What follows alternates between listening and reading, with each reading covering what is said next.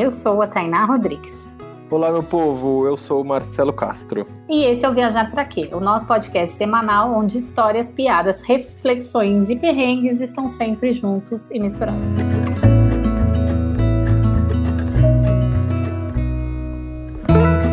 Nossos convidados dessa semana, eles desceram do morro para conhecer esse mundão louco e contar pra galera que viajar não é só coisa de bacana milionário não, meu. Tamira Tâmara e Marcelo Magano. Sejam super bem-vindos ao Viajar para Quê. Se apresente, quem são vocês no Samba do Morro? Oi, gente, tudo bem? Obrigada pelo convite, foi um prazer. Muito bom estar conhecendo vocês virtualmente, pelo Instagram e agora pelo podcast. É, eu sou Tamira, eu sou de Brasília, do Gama, da periferia de Brasília. É, moro há sete anos no Rio de Janeiro, quase oito, sete, oito anos. Moro no Complexo do Alemão, é, sou jornalista e roteirista é, e amo viajar. Se liga aí, Marcelo. E aí, galera, beleza? Marcelo Magano, eu sou nascido e criado na Cidade de Deus. É, e eu tenho viajado aí com a Tamira. A minha primeira viagem também realmente foi com a Tamira, então a gente tem viajado aí juntos há há cinco anos. Agora tenho morado aqui no Complexo do Alemão, subi o morro e agora tenho descido o morro aí para poder ocupar esse mundo aí maravilhoso. É um super prazer bater esse papo com vocês. Obrigada de verdade por aceitar o nosso convite. E antes da gente dar o pontapé inicial dessa jornada de perguntas, a gente sempre faz uma especial para os nossos convidados e aí cada um vai responder da sua visão. Mas conta pra gente viajar para hein? Eu acho que viajar pra gente se mudar também, né? Eu acho que quando a gente viaja, a gente nunca mais volta o mesmo. Então, é, para mim também é um caminho de autoconhecimento e de, de transformação pessoal e também de empatia, sabe? Que você conhece mais o outro, outra cultura, pessoas diferentes em você, então é um caminho de transformação. Viajar realmente é esse processo, né? E também a gente compartilha muito desse, desse mesmo pensamento de pensar a viagem como um processo de autoconhecimento, de você se perceber em outro lugar e ver que esse outro lugar ele pode te transformar completamente, é, por dentro, por fora, a tua visão é, sobre o outro, é, aquela, aquela pessoa que você vê completamente diferente de você, é, sabendo que você também está nesse contexto desse mundo gigante e que você realmente é possível. É possível você estar em outros lugares e podendo viver experiências incríveis, sabe? Isso é, é o que, na verdade, move a minha vida, assim, hoje, em relação à viagem. É muito louco, né? Isso que quando você dá um passo para conhecer coisas novas, parece que, tipo, uma caixa, caixa de Pandora abre, assim, é um mundo totalmente diferente que você jamais imaginava que poderia existir, né? E isso é impossível você não se transformar por essas coisas, né? Você conseguir enxergar o outro. Foda.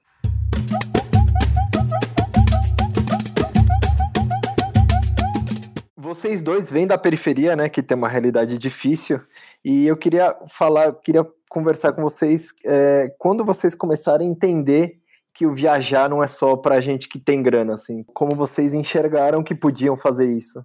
Eu sempre, é, eu acho que eu sempre gostei de viajar, né? E o que estava perto de mim era leitura. Então, sempre fui uma criança muito curiosa e muito leitora, de, enfim, passar o intervalo da escola enquanto as pessoas estavam, as crianças estavam brincando, lendo livro. Então, para mim, acho que eu viajava muito a partir das histórias. É... Mas a minha primeira viagem para fora do Brasil foi assim, e viajava muito com a minha família também desde a infância, porque os meus avós paternos são da Bahia, então, a minha primeira praia que eu conheci na vida também foi a Bahia, então fazia muito essa coisa de viagem de ônibus, viagem de carro, então adorava ficar vendo as paisagens passando pela janela, é, vendo as pessoas, então eu, eu acho que primeiro eu gostei de viajar essa viagem, né, pelo Brasil, com a família, de ônibus, e também a partir dos livros. Mas quando eu, eu tava com 18, 19 anos, acho que 19, na verdade, e já tava. Tinha acabado de entrar na faculdade, tava fazendo estágio e etc. Eu não lembro bem qual, de fato, qual foi o start, mas eu, eu quis é, conhecer a América Latina em alguns países. E aí, assim, na minha família não tinha ninguém que tinha, tipo, viajado para fora do Brasil, assim. Eu tinha um ex-namorado na época, uma amiga, também não tinham viajado, mas meio que eles toparam essa loucura. E eu me lembro que passei um ano juntando dinheiro do estágio e. E a minha mãe falando, não, você é doida, vai viajar, nunca foi, um pouco com medo. Me lembro que era na época que tava tendo aquela. passando várias coisas no jornal falando de gripe suína, sei lá o quê. Então era uma coisa meio é, como se eu fosse a doidinha da família, né? Tudo bem que eu sempre fui muito a doidinha da família. mas. e aí. Mas agora eu lembrei que antes disso aconteceu uma coisa. Eu queria muito fazer inglês, fazer intercâmbio de inglês, aquela idealização, etc. E minha mãe não tinha dinheiro e eu queria muito ir, não sei por que eu queria para Boston fazer inglês. E aí, um dia. Aleatório, eu fiquei Boston muito... era meio coisa da sua cabeça, não tinha um, um porquê específico. Não, era, acho que revista, filme e, ah. e, leitura, né? Aquelas coisas que com certeza não foi uma coisa da cabeça, acho que lendo alguma coisa isso veio. Uhum. E aí eu, ficava, eu fiquei muito no pé da minha mãe para ela pegar um empréstimo e fazer isso. E óbvio, ela não fez, graças a Deus. E aí, ela um dia chegou em casa com um embrulho de presente e falou: Ah, isso aqui é para você, para sua viagem. O embrulho era meio grande. E aí eu pensei, caraca, minha mãe foi lá e fez o, o intercâmbio e comprou lá a parada, pagou. Só que ela colocou no embrulho grande para não saber. Aí quando eu abri, era uma blusa de frio. E a minha mãe falou quando eu viajasse, quando eu fizesse minha viagem, eu usaria. Minha primeira viagem para fora, enfim. Aí eu fiquei com muita raiva, chateada, enfim, adolescente. E guardei aquilo. E aí acabou que depois me veio essa ideia de ir pra América Latina. E era uma coisa que eu ia conseguir com meu próprio dinheiro, né? Eu tava estagiando, meu primeiro estágio de jornalismo, numa assessoria de imprensa lá em Brasília, no plano piloto, e aí fiquei juntando dinheiro o ano todo. Eu lembro que eu consegui juntar 3 mil reais. E, e aí eu fiz esse mochilão com esses dois namorado e amigo, um mês pela América Latina, né? Chile, Peru, Bolívia e Argentina. E é. levei essa blusa de frio. Era julho. A mãe tava... adivinhou, né? O amuleto da mãe, né? O amor é da mãe. É, e, e, aí eu acho que depois dessa viagem que eu fiquei em hostel, eu pesquisei todas as coisas pela internet de alguma forma um pouco intuitivo, porque não teve ninguém assim pra. Colocava, sei lá, hostel. Na época era albergue, tinha um é, hosteling, né? Tipo, internacional, que tinha até uma carteirinha que você fazia para estudante internacional e também ficava nessa rede de hostels, que eu acho que era uma das primeiros sites de, re de rede de hostel há 10 anos atrás, que, eu tenho 31 agora, que nem existe mais hoje. Aí, enfim, a gente foi, e aí acho que a minha experiência de ficar em hostel, em albergue, que chamava mais, foi uma experiência de ver que, cara, tem um monte de gente viajando, que tá cozinhando no albergue, que tá, sei lá, economizando e colocando a experiência da viagem, de conhecer pessoas, de conhecer lugares, acima da ideia de viajar que você precisa consumir tudo, comprar, ou tá sempre comendo fora e gastando muito e em primeiro lugar e que era possível. Aí depois dessa viagem meio que eu não parei, assim, foi o meu estar. Eu sei que, claro, a, é, a nossa realidade de, vida é bem, é bem diferente, mas eu me vi muito nessa situação, assim, porque apesar de eu ter nascido numa uma família de classe média brasileira, eu tinha essa visão de que viajar também era só para quem tinha muita grana, sabe? É engraçado perceber isso, que acho que talvez seja um pensamento meio que geral de todo mundo, assim, puta, eu preciso muito trabalhar durante muitos anos até eu realmente poder ter condições de me sustentar e fazer uma viagem e tal. Que, que doido isso, né? E você, Marcelo, como é que foi? Então, cara, eu peguei muito. Eu peguei essa carona junto com a Tamira em relacionado à viagem internacional, porque eu sou um, um, moleque mesmo de favela, assim, do, é, do, Rio de Janeiro, né, cara? E normalmente a gente de periferia, a ideia de viajar, ela é, um, é realmente uma ideia muito distante, cada vez mais, né? É, essa, essa ideia de ter que se planejar e, e, entender que o mundo é um é algo possível de você circular e conhecer lugares é algo muito distante porque outras coisas acabam se tornando prioridades né é, realmente para um jovem assim até mesmo do lazer se você quer curtir alguma coisa, você curte mais assim, ou na cidade, ou dentro da, da tua própria comunidade, e você acaba fazendo outros investimentos. É, mas a minha experiência com viagem, eu sou ator. Então, a minha, a minha primeira experiência foi com viajando com com o meu, meu grupo de teatro, né? Aquela viagem de trupe. Eu fiz a minha primeira viagem para É, bem foi foi bem maneiro isso, assim. A primeira experiência foi para Tocantins, é, que eu viajei, eu já achei pô, aquela coisa incrível de ir para uma, uma outra cidade, saber que realmente o Brasil ele é muito diferente. E depois eu fui para um festival que é muito conhecido aqui no, no, no, Brasil, que é o Festival de Curitiba de teatro.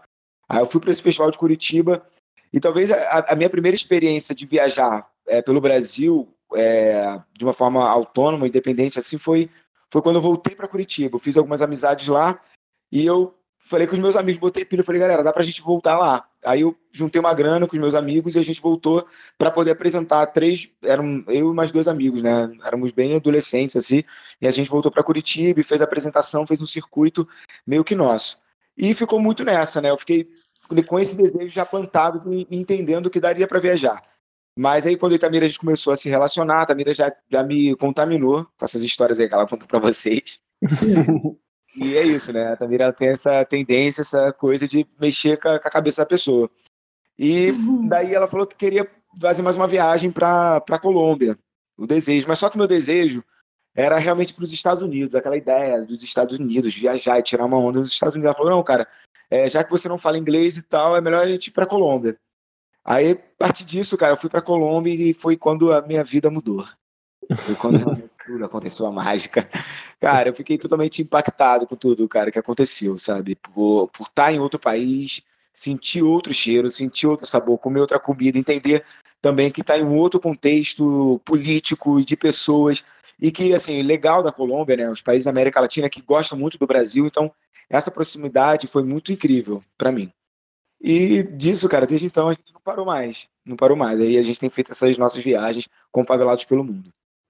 E você falou de que, que a Tamira te contaminou e acho que o nosso caso aqui também tem muito disso, assim, eu, eu gostava de viajar também, tipo, tive vários privilégios aí de poder viajar, mas a, a minha viagem era muito aquela viagem empacotada da CVC, sabe? E eu lembro que quando eu conheci a Tainá, é, eu tinha vontade de ir para Colômbia, e eu ainda não fui para Colômbia, mas tipo a minha vontade era comprar um pacote da CVC e ir para Cartagena. Tipo, era...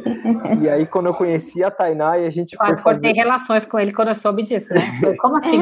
Peraí, né? E aí eu lembro quando a gente foi fazer a primeira viagem, que foi para foi foi para América Central, tá? Ou foi para Bolívia? Agora eu não me lembro. Nossa primeira viagem juntos foi para América Central. Né? É. E foi exatamente, acho que o mesmo sentimento que você teve, Marcelo, de, pô, caralho, velho, que mundo louco é esse, velho? Que que, que, que é tudo isso, sabe? Não dava para tipo, codificar bem tudo que tava vivendo de tipo, tanta novidade, tanta coisa maluca, assim.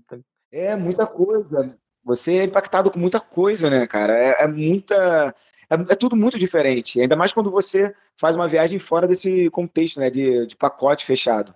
Sabe? Você anda pelas ruas, você vai comprar as suas coisas, você vai no mercado, você faz tudo ali a partir de uma pessoa que mora naquele lugar, né? Então, realmente é tudo muito novo. Bem doido.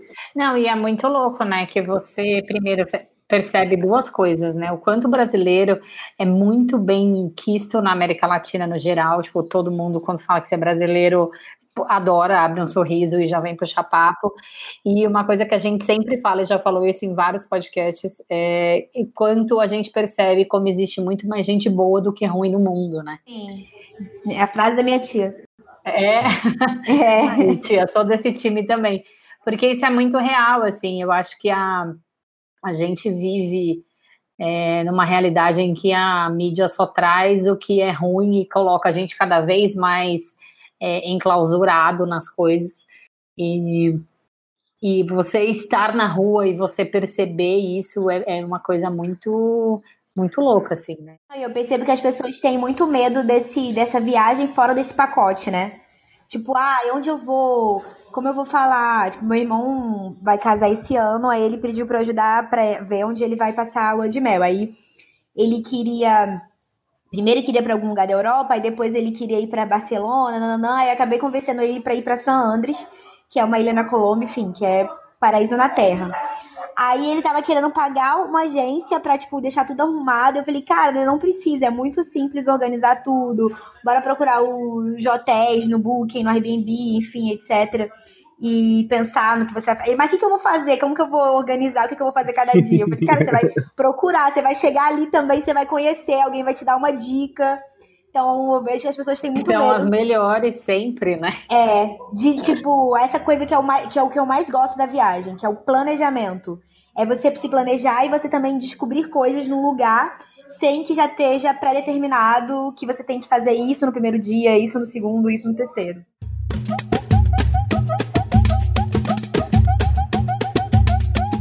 Aí vocês começaram a viajar juntos, começou o caminho da viagem até surgiu Favelados pelo Mundo. Como que conta como que surgiu essa ideia assim? Como que bateu esse na cabeça? Na verdade, o Favelado surgiu logo na hora, e a ideia de fazer o, o canal, etc., foi do Marcelo, assim.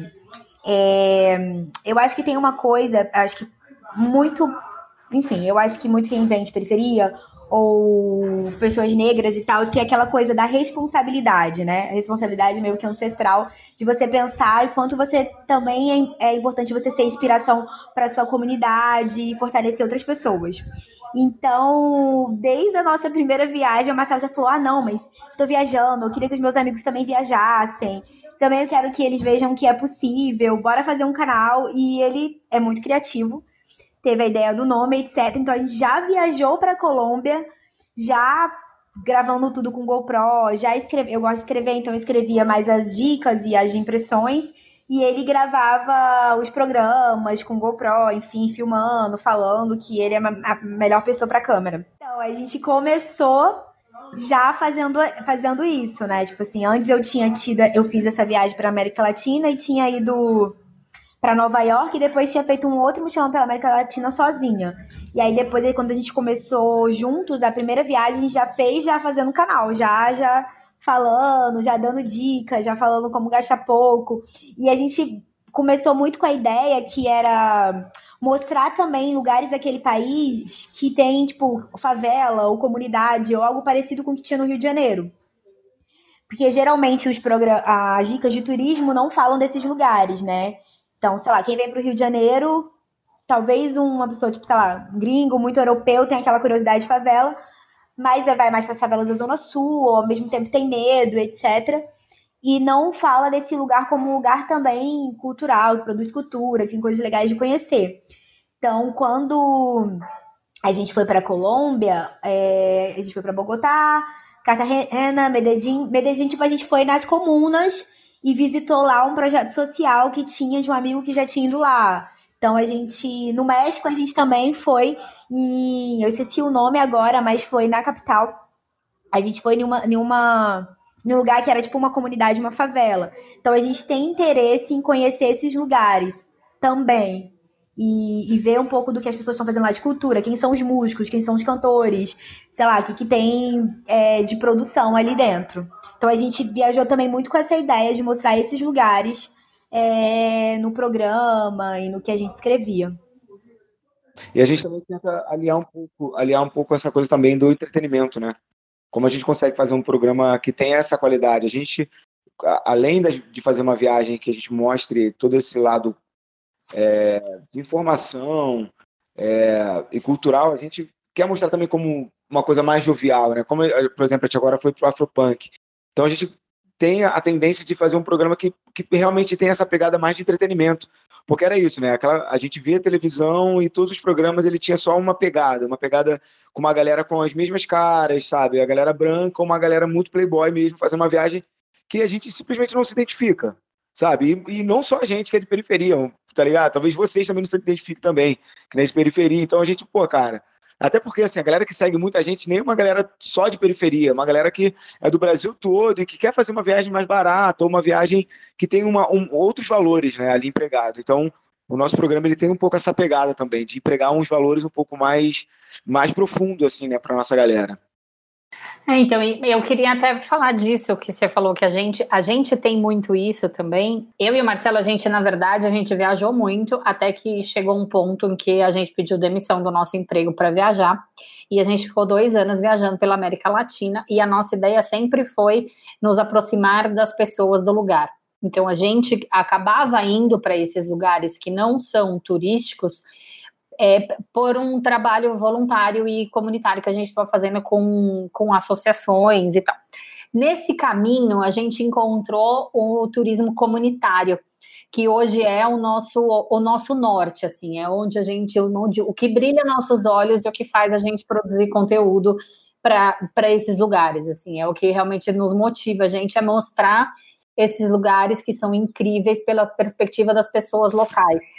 Quando vocês foram nesses lugares, tipo, em busca do, da cena cultural, sei lá, numa favela em Medellín ou de algum lugar no, no México, tem a questão do turismo ou vocês foram, tipo, por vocês para ver como era, porque alguém indicou, tipo, não é, eles não recebem turista, assim, tipo, não tem nada estruturado ou tem? Como funciona isso? Em, em Medellín a gente, fez, a gente foi pela gente, um amigo nosso que é o Alan, que tem um projeto bem importante aqui no Complexo do Alemão relacionado a direitos humanos e tudo mais, ele falou desse lugar, a gente pegou o endereço, chegou lá e foi procurando, perguntando, etc e tal. É, as comunas, ele tem o teleférico, que nem aqui no Complexo do Alemão, né? E aí tem os lugares específicos que tem, é um pouco aberto para turismo, mas não, sei lá, quando a gente foi só tinha meio que a gente, assim, não, não, não tinha muita gente. Mas a gente foi para outra comuna que não é essa comuna que as pessoas costumam ir, né? Tem uma que tem como se fosse um escorregador, que as pessoas vão, descem nesse escorregador, ficam um pouquinho ali, comem alguma coisa e voltam, né? Que é um pouco do que aconteceu no Complexo Alemão com o teleférico, né? Tinha muita gente que passava pelo teleférico, olhava as pessoas de baixo, meio como aquela coisa meio exótica, descia na última estação, comprava alguma coisa na feirinha e voltava. A gente não, não, tem, desceu, não tem uma imersão com as pessoas, né? Um turismo. Justamente. Ah. É, é, é, tipo assim, um turismo que as pessoas querem chegar perto, mas não estão de fato convivendo. A gente desceu, a gente andou, a gente, ficou, a gente ficou o dia inteiro lá e conheceu pessoas na rua, ficou conversando, a foi num bar beber, enfim. E a, esses lugares que a gente foi, sei lá, tipo, na Angola, a gente conheceu. Foi muito louco a viagem, a gente conheceu um cara na Bahia que tinha uma casa na Angola. Aí a gente trocou contato com ele, chegou na Angola, ficou na casa dele em Luanda. Aí conheceu os amigos dele, uma galera que tava, tra trabalhava com ele, e foi para uma favela onde tinha Kuduro e, e etc. Tinha uns eventos musicais lá. Então a gente. A gente costuma dizer que toda viagem a gente encontra anjos, né? É uma parada que a gente sempre fala. E aí, anjos no sentido de que sempre a gente encontra alguém que a gente fica muito amigo, que é do próprio local e que a gente conhece lugares que a gente nunca imaginou conhecer, desses que não estão no nas dicas de turismo, assim. E ir para as favelas é, foi, e comunidades, né, foi muito assim, de, desse jeito. Soweto mesmo, fui, na última vez agora, penúltima que eu fui para África do Sul, a gente foi parar num festival que é. Festival não, é um evento que acontece toda terça, que é o Salbona Music Jam, que, é, que são artistas locais de jazz, de black music, que se encontram e tocam. E não é nada turístico, tipo, só tinha eu e uma amiga o Marcelo não estava nessa, porque depois a gente se encontrou em São Tomé, que foi para esse evento. E, e, a gente foi conhecendo as pessoas meio que por acaso, entre aspas, porque eu não acredito muito no acaso assim, mas eu acho que é um pouco daquela. de você estar tá num lugar aberto aos encontros. Sim, total. E aí, de alguma forma, vai acontecendo. E aí, a gente, depois que a gente conhece esses lugares, a gente explica como chegar nesse lugar, é, amigos meus que vão dou os contatos, etc. Mas a gente geralmente conhece os lugares é, não, não por agência, geralmente não, nunca por agência, e nem também por site de voluntariado. Acontece muito de conhecer pessoas, fazer amizade, e aí chegando, tipo, ah, gostaria de estar em um lugar, como é que é, como é que eu faço? E, e é isso, né? De fora as pessoas, antes de ir pra Soweto, todo mundo, ai, ah, tem lugares que é meio perigoso e tal. Mas aí a gente conhece alguém que mora lá, vai andar com, aquelas, com a pessoa que mora ali e vê que é completamente diferente. E aí aquilo já cria um vínculo e vai andando para outros lugares, assim. Pra gente tem acontecido muito dessa forma, assim. Um pouco. Orgânico. Espiritual, orgânica. Uhum. Espiritual é, é mais bonito. É. é, ah, é, eu acho isso muito, muito foda também. Não sou muito da que acredita no acaso. Eu acredito que as coisas acontecem porque elas tem que acontecer, sabe? E isso é, aconteceu bastante com a gente fazendo voluntariado também nesses lugares. A gente também não usou site nem nada, foi tipo tudo conhecendo pessoas que indicaram, que é, e acabava acontecendo, sabe? Eu acho isso muito, muito foda. É muito, a vida é, é muito, muito louca. Mágica, né? É, a, vida é muito louca. Você vai assim, caraca. Sim, a partir do momento que você. E, e, isso é louco, né? Que quando, quando você sente isso de. Quando você tá aberto e você vê que as coisas, pô, elas vão caminhando e vão dando certo, dá mais tesão de você seguir nesse caminho, sabe? E você às vezes você sai até sem tantos planos, sabe? Você tem, é. ah, você faz um roteirinho ali, beleza, mas você sabe que, cara, você precisa estar tá aberto para porque vai acontecer imprevisto, sempre vai acontecer e, e às vezes isso é muito massa, sabe? Outras é, vezes é não, mas tudo bem. É, a gente deve ter uma. Essa coisa de planejar e não planejar, né? Porque a gente passou durante um bom tempo as viagens gravando com GoPro ou com celular. E aí, a nossa penúltima viagem, a gente foi para São Tomé em Príncipe, que é uma ilha no continente africano. E a gente tinha conhecido, a gente fez amizade nessa viagem para Angola, que foi uma viagem muito louca. A gente foi para várias províncias lá dentro. A gente foi para Benguela e a gente conheceu duas pessoas, assim, mais ou menos da nossa idade, que tinha uma produtora é, lá dentro, pessoas negras, enfim de audiovisual, que fazem todos os casamentos da cidade, que a cidade é muito pequenininha, você anda a cidade toda andando. E aí a gente fez uma puta amizade com eles, aí saiu com eles por alguns lugares ali dentro, criou um teaser de viajar pela África. Não sei se vocês viram, mas tá no YouTube. E aí a gente virou, tipo, brother, amigão, amigos pra caramba. Aí em São Tomé em Príncipe, a gente, enfim, juntou uma grana e eles foram com a gente pra lá pra filmar um programa de São Tomé. E foi a primeira vez que a gente, tipo, câmera profissional, drone, as paradas todas. E como a gente tinha uma semana de gravar várias coisas, foi tudo muito organizado demais, assim, das coisas que tinha que fazer. e aí no final a gente tava, ah, mas o que a gente mais gosta da viagem é não assim, planejar, mas não planejar, não sei. Sofreu, e aí né? deu meio aquela bad, porque a gente queria muito gravar um programa, assim, com uma qualidade profissional, né, com equipamento, etc e tal, mas por outro lado, o que a gente mais gostava, que é essa coisa orgânica do acaso, em alguns momentos se perdeu, né? Porque você não pode sair com um drone e você saber para onde você vai. Então, Sim. tinha que ter, assim, já fechado os lugares e conversado com as pessoas e tudo mais. Então, foi uma experiência bem louca. A gente até deve estar tá postando, jogando na rede na próxima semana. Mas aí a gente ficou nessa crise mesmo, né? Porque agora a gente viajou, já não gravou tanto assim com esses equipamentos que a gente gosta muito disso também, assim, de ter algumas coisas pré-organizadas e no meio do caminho também mudar, conhecer uma pessoa e querer conhecer um outro lugar e ir, e, e indo, assim. Isso é, cara, a gente é muito parecido, porque as pessoas, como a gente produz conteúdo há bastante tempo já, e, viajou durante é, esses dois anos, as pessoas perguntam muito a respeito. Ah, e como que vocês se planejam para as viagens? Como se, se se organiza? Eu falo, gente, a gente não se planeja, não se organiza, a gente simplesmente cai no lugar, tipo uma bomba nuclear, assim, seja o que Deus quiser, entendeu? Lá a gente vai ver o que, que vai acontecer no rolê.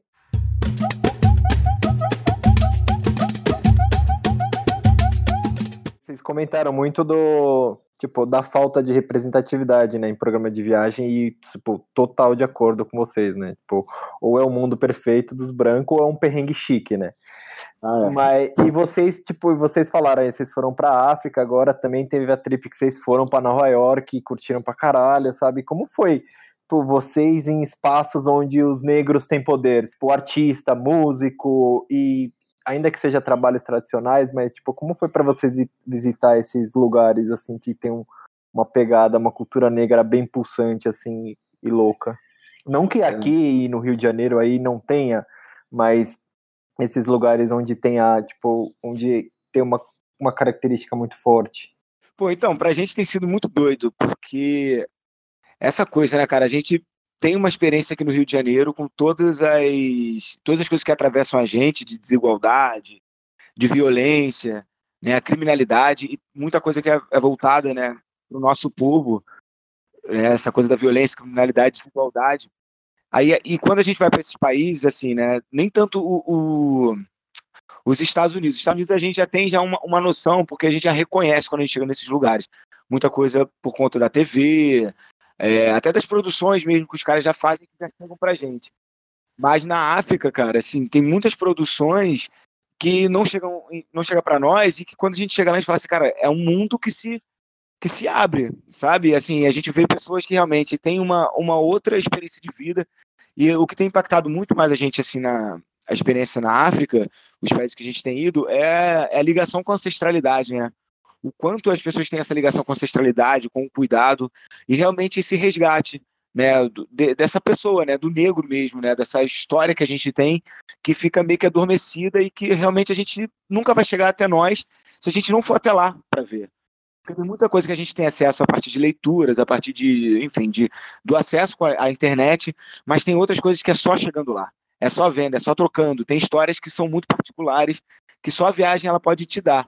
Né? Quando a gente escuta uma história de alguém que é de uma tribo X, alguém que é Zulu e que conta uma história de como que a tua família compartilha comida, sabe? Isso para a gente dá um impacto muito grande, né? para a gente que é negro, que não tem muito essa nossa história bem contada, isso para a gente tem sido muito bom, a gente poder contar essas histórias e poder compartilhar para outros negros brasileiros, né, que está aí na, na, diáspora, podendo realmente ser tocado com histórias que te traz um renovo, te traz uma, uma esperança, né, cara, sobre o que tem as nossas histórias de pessoas negras no Brasil. Isso para a gente tem sido muito incrível.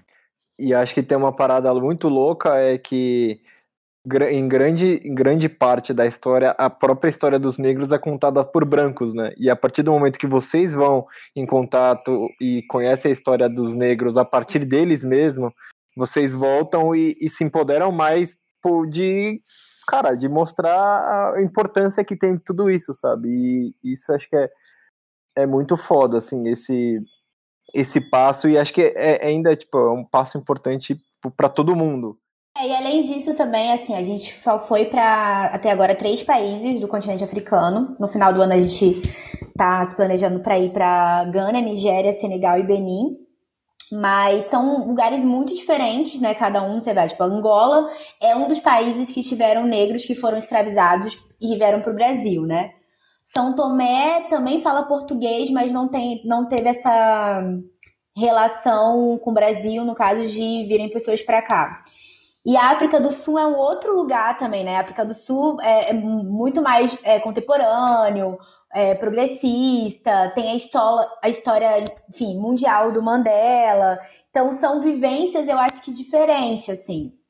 Eu acho que na Angola a gente teve essa relação muito de ver tanto da culinária como de coisas culturais que são muito parecidas com o Brasil é, outras nem tanto, né? Algum, alguma outras, outras tradições não, mas assim, outras, muitas coisas parecidas com o Brasil, assim, de comida e de música etc. Inclusive, eles consomem muito é, cultura brasileira, novela e música e etc. Então, foi uma conexão, uma outra conexão, e a relação também que eles têm com a colonização, tipo, Portugal etc. também é muito parecido.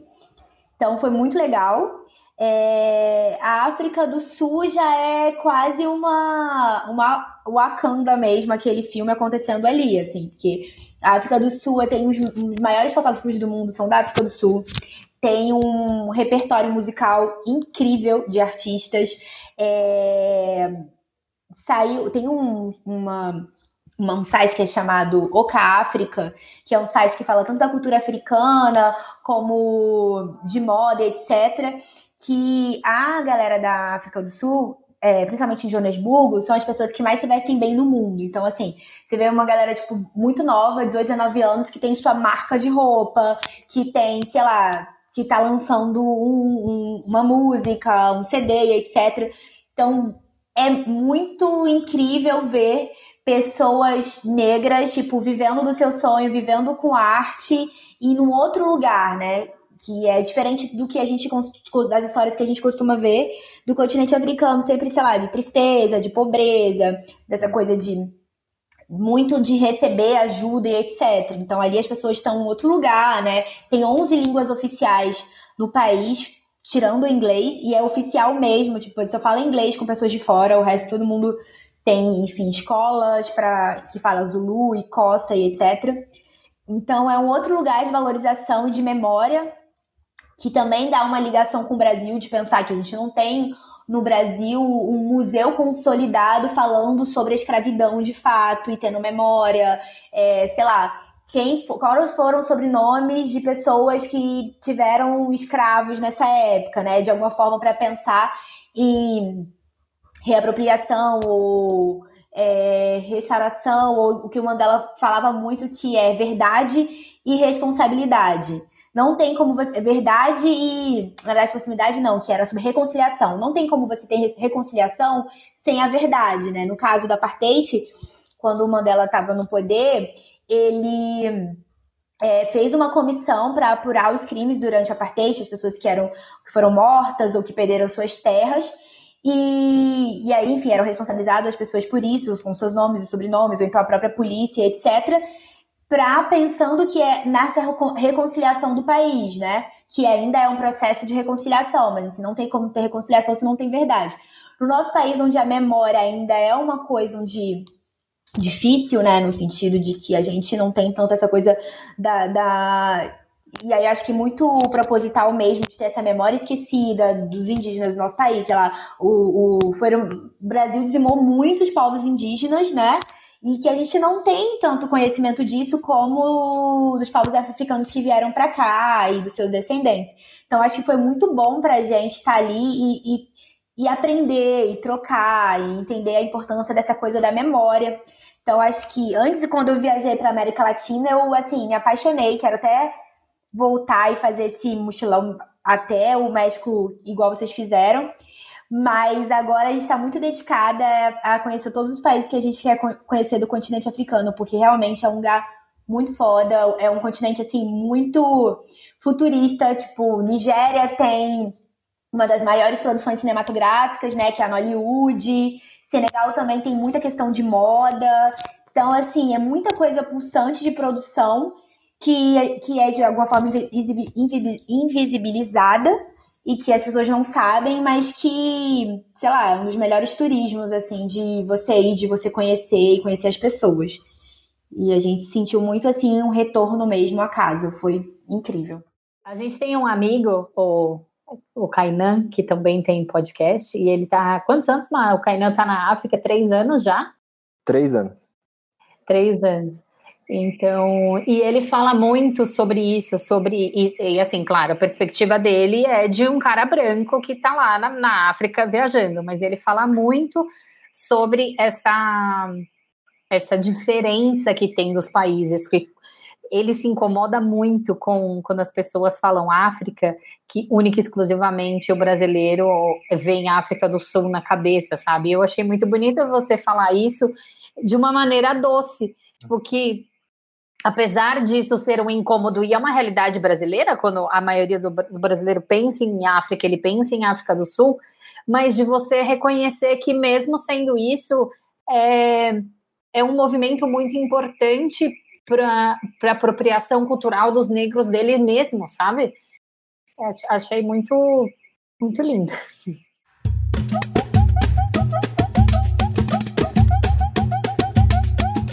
Voltando para lados práticos de viagem, né, e que todo mundo gosta de ouvir, eu queria que vocês falassem de momentos de apertos. Todo mochileiro tem aperto nas suas viagens aí, como que conta aí uns perrengues que vocês passaram pela estrada. Caraca, o perrengue é a nossa história. É.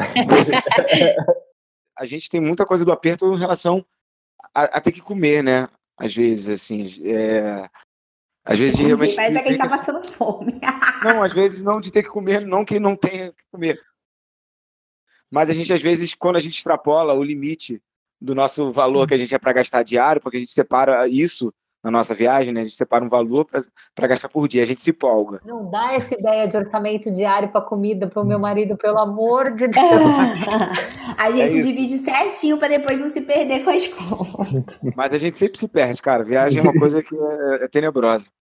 E, pô, gente, teve uma vez que a gente foi para Guatemala, né? A gente estava no México e a gente cismou de, ter, de ir para Guatemala. Ah, aí, quando a gente gastou o dinheiro todo, porque na hora de fazer a troca, a gente foi trocar com o intercambista lá, que os caras meteram a mão no nosso dinheiro. E a gente ficou muito sem grana. Aí, para voltar, a gente teve, tava assim, sem dinheiro para comprar comida. Aí a gente comprou uma cartela de ovos, assim, cara. A gente cozinhou. E veio comendo tipo assim, ovos, voltando, tipo assim, 22 horas, assim, comendo ovo.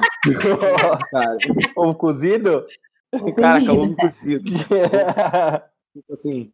Acho que foi o mais trash, né? Não, e fora porque eu cismei com isso, porque eu sou a pessoa, quando a gente pegou o voo indo pro México, na aqueles livrinhos de, acho que era Latam, livrinho, é, livros de, nem vou fazer propaganda da Latam que ela não tá me pagando, mas assim, revista de voo, revista de voo, tava lá, conheça Guatemala. Aí eu coloquei na minha cabeça, ah não, eu quero muito, já que a gente tá no México do ladinho, vamos pra Guatemala. Vamos lá, do lado, por que não? Aí a gente foi para São Cristóvão das Casas, que é perto da fronteira, e aí tinham pessoas também que estavam fazendo isso, gente, só que a gente, de vez a gente pegar o dinheiro, sei lá, dólar e trocar, a gente trocou o peso mexicano pelo dinheiro da Guatemala. Tipo assim, o peso mexicano vale quase praticamente nada. Então a gente foi com dinheiro contado e o resto do dinheiro a gente só teria voltando para esse mesmo lugar, né? Pro hostel que a gente tava. Aí, enfim, a gente ia passar dois dias, porque lá tem o Xixi Castenango, que é a maior feira de indígenas da América Latina, da América, da América Central. É assim.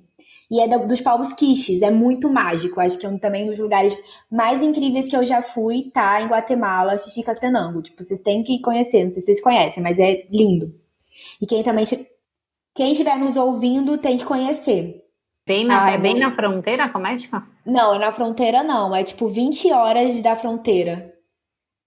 Procurar. É, eu vou, enfim, não sei o nome da cidade, mas é Xixi Castenango, que é S-H-I, enfim. E aí se colocar maior feira de indígenas. A sua letra Xixi Castenango é muito grande. É. Vocês colocam na descrição aí para os nossos queridos ouvintes. Cara, cara teve, teve, uma vez, também teve uma já vez que a gente foi pra... Achou, assim que a gente chegou na Colômbia, não foi, Tamira? Foi. Do quê? Que a gente. É, enfim, a gente fez ali um pro e-book e aí quando chegou lá não tinha a ah, casa. sim, Cartagena. Em Cartagena. Vocês, vocês fizeram uma reserva e a casa não existia. Não existia assim, casa. É porque assim, eu sempre, a gente sempre tem aquelas listas de coisas que não pode fazer de principiante. Uma delas é ler os comentários, óbvio. Só que a gente já tava assim, curtindo já viagem há mó tempão, já tava muito tempo assim na Colômbia e várias outras cidades. Eu tava meio que cagando. Um dia à noite, cansada, fui fazer essa reserva. Não tinha comentário nenhum. Nossa. Detalhe. Se pudermos. Desculpa a expressão. Aí a gente foi chegar em Cartagena à noite, de madrugada, pegamos o táxi e foi no lugar. Não encontrava, não encontrava, andando à noite. Marcelo já tava com medo. e aí uma policial foi ajudar a gente, assim, coisa bem intensa. E aí no final a gente teve que encontrar um lugar para ficar na beira da praia. Graças a Deus, mesmo sendo na beira da praia, não era tão caro, mas aí fugiu do nosso orçamento e aí teve que economizar outras coisas. Quando a gente precisa economizar, a comida preferida do Marcelo é pão com queijo e tomate. Ele fala que o tomate dá um frescor e faz ficar um pouquinho mais molhadinho. E a gente já teve uma situação, é, isso de como a gente viajava há muito tempo, feriado para viajante é a pior época do mundo.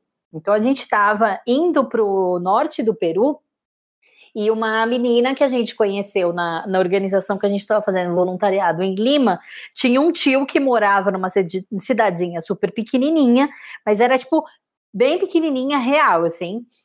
E falou: Olha, o meu tio vai receber vocês para vocês ficarem lá uns dias antes de, de vocês irem para o lugar lá X que vocês querem, que era quase na fronteira com o Equador já. Uhum. Aí, beleza, pô, vamos aproveitar, porque era na Semana Santa é um dos feriados mais caros que tem, tipo, na América Latina toda, assim, que é quando todo mundo vai viajar. A gente resolveu ficar nessa cidade. Só que chegou lá, na época, o Marcelo já, já é vegetariano há uns 10 anos, eu comia carne ainda.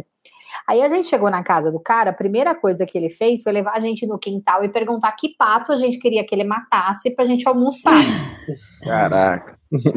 E a gente, não, pelo amor de Deus, não, não, não vai matar seu fato, né, cara? Aí a gente ficou muito sem graça de comer na casa do cara os próximos dias. Só que a cidade era muito pequena, não tinha ninguém, porque era feriado, não tinha nada pra gente comer, os restaurantes todos fechados. A gente na casa do cara, resumindo, a gente passou tipo uns quatro dias comendo bolacha hum. de água e sal com, com sardinha na, sentado na praça da cidade da cidade. tipo, comer um pato. Pro, pro cara ah, não ver e a gente não ficar sem graça da gente achar que não queria comer na casa dele, Sim. sabe? Sim. Nossa. Que absurdo. E ele também não ia entender, né? Você falar que não come carne é, e tal. Não, isso, e isso é uma coisa muito séria, assim, que, tipo, a gente que gosta de conhecer comunidade tradicional, gente simples, para eles comida é, é, tipo, é uma das coisas mais importantes da vida. E eles poderem, e o cara oferecendo o pato pra gente, é como, tipo, ele tá oferecendo a melhor comida que ele pode oferecer na face da terra, sabe? E, e cara, pra gente, pra essa situação é muito tipo, delicada pra gente, assim, de, pô, falar não, sabe? Na época, acho que a, a Tainá, a, a, primeira refeição, ela comeu o pato, ele, tipo, pegou um peixe pra, pra eu, eu acabei comendo um peixe com ele, mas aí, gente, eu falei vezes... que o Marcelo é vegetariano, mas ele come. É, eu como Nós peixe, dois, na verdade. Assim. A gente come peixe de, de vez em quando. E, e, e aí, das outras vezes, como tinha uma, uh, tinha uma outra cidade perto que a gente sempre fazia esse trajeto, então a gente saía de manhã e voltava no fim da tarde, sabe? E aí de noite a gente saía para, sei lá, ia na Lan House para para ver um pouco de internet e mandar e-mail para a família, e aí a gente comia, comia as bolachas de água e sal, a gente ia comer o bolacha de água e sal com sardinha embaixo da, tipo, da frente de uma igreja chovendo, porque não tinha onde comer, e a gente não ia comer nem na casa com os caras, né? Caraca, já deu, é. pra, pra, pra, piorar ainda choveu. É, ainda choveu, então, exatamente, foi foda. Mas enfim, né, faz parte da vida.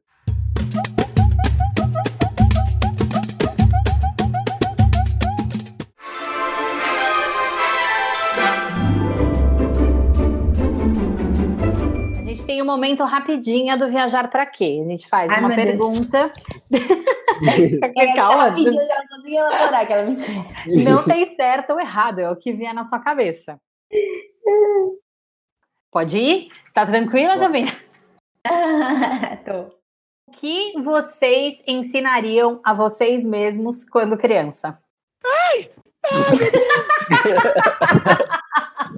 a melhor reação. Acredite! Acredite que você pode. Acredite. Eu não tenho que responder a mesma, não, né? Tem que ser outra. Tem, tem que responder não, não, a mesma. É a mesma. É a mesma? Ih, nem pensei, nem usei esse tempo aí pensando. Ai, gente, é uma coisa tão difícil, né? Não, eu acho que eu falaria pra eu sofrer menos por pequenas coisas você pudesse transformar qualquer coisa num esporte olímpico, qualquer atividade que você faz na vida num esporte olímpico, em qual delas você teria chance de medalha? Ai, gente, escrever no meu diário, sei lá, tipo, é uma coisa que eu faço diariamente. Não sei se poderia ser uma coisa, é, mas talvez eu tivesse. Drama Queen, eu tenho medalhas. Eu acho que acordando, que eu acordo feliz. Aê, eu sou do mundo que acorda feliz também. Aí eu sou do bonde que acorda e não quero falar. Marcela acorda literalmente cantando. eu acordo enchendo o saco do Marcelo, falando pra ele me dar bom dia.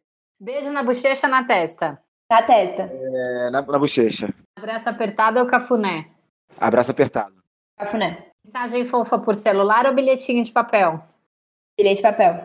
Por celular. Se você pudesse dominar uma habilidade que você não tem agora, qual seria? É... Oratória. Ah, eu acho que eu também. Oratória, hein? Você pode escolher qualquer idioma do mundo para falar que você não sabe. Qual seria? Japonês? É, idioma. Jesus. Eu acho que uma, alguma, alguma língua da, do continente africano. Sei lá, Zulu. Chuveiro, você canta ou lê rótulo de shampoo? Leio rótulo de shampoo. Eu canto.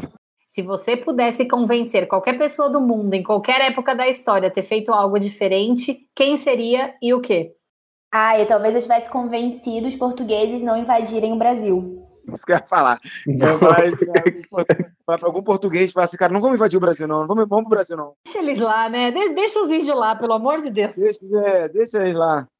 Vamos passar direto. Entre todas as pessoas do mundo, vivas ou mortas, que você pudesse passar uma noite, conversar e ter um jantar, que pessoa seria? Ah, eu estaria com o Michael Jackson. Eu conversaria a noite inteira com o Mussum. Risada garantida. Genial. Gente, que espetáculo essa resposta. Achei maravilhoso. Se não, daí Tudo bem, moço? Não, cara, vai querer. Tudo bem. Em pé sem cair, deitado sem dormir e sentado sem cochilar fazendo pose. O que não pode faltar na mochila? Meu caderno, meu diário. É, uma, uma caneta com um caderninho. Pedido para o gênio da lâmpada. Os três? Não, um só. Ele, ele dá três, né? Tá. é, eu também pediria para conhecer todos os países que eu quero conhecer. Eu gostaria que o gênio, o gênio da lâmpada me desse vida para poder viver é, por muito tempo em, em cinco países que eu ia escolher.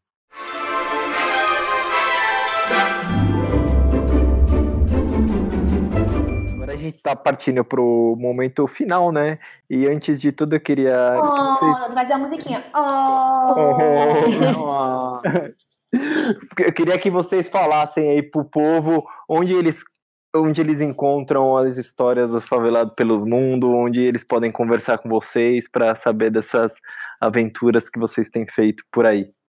É, acho que o Instagram, né, que a gente tem publicado muito no Instagram as nossas publicações, tentando ter mais diário assim, né, fazendo ali todas as nossas histórias.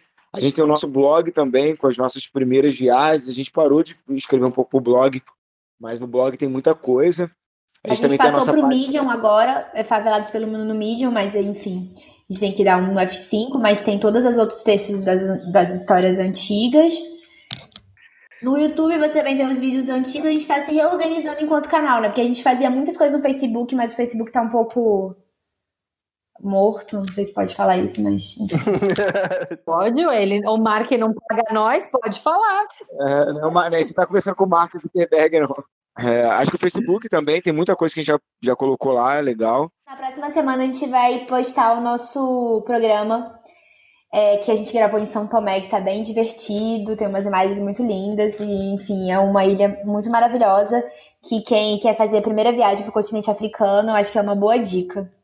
De um lugar acessível, fala português, é, não é muito caro e é lindo, assim, a beleza natural. Pô, casal, brigadão aí por ter aceitado o nosso convite, por esse papo aí. Espero que vocês tenham gostado, a gente gostou muito. Espero que todos que tenham ouvido também tenham gostado. E é isso aí, a gente se fala na próxima semana. Um abraço e até a próxima. Gostei muito, gente. Muito obrigada, muito obrigada mesmo pelo convite. É, a gente está seguindo vocês lá no Instagram, já vi várias paradas, adorei o trampo que vocês fazem. Adorei a conversa, foi muito gostosa e desejo aí muitas viagens. É isso. Valeu, galera. Muito obrigado. Espero aí que um dia a gente consiga se encontrar em algum lugar do mundo, né? Seria bem divertido. E é isso. Muito obrigado. Valeu aí os ouvintes aí do podcast. Tamo junto. Obrigada demais por ter conseguido esse tempinho para falar com a gente. Vou te dizer que a gente já estava com muita vontade de conhecer algum país do continente africano e depois desse papo ainda ficou mais potencializado. Tenho certeza que todo mundo que está ouvindo a gente também deve ter ficado com, com esse sentimento. Espero que todo mundo tenha gostado e a gente está aqui de volta na próxima semana. Um beijo. beijo. Tchau, tchau.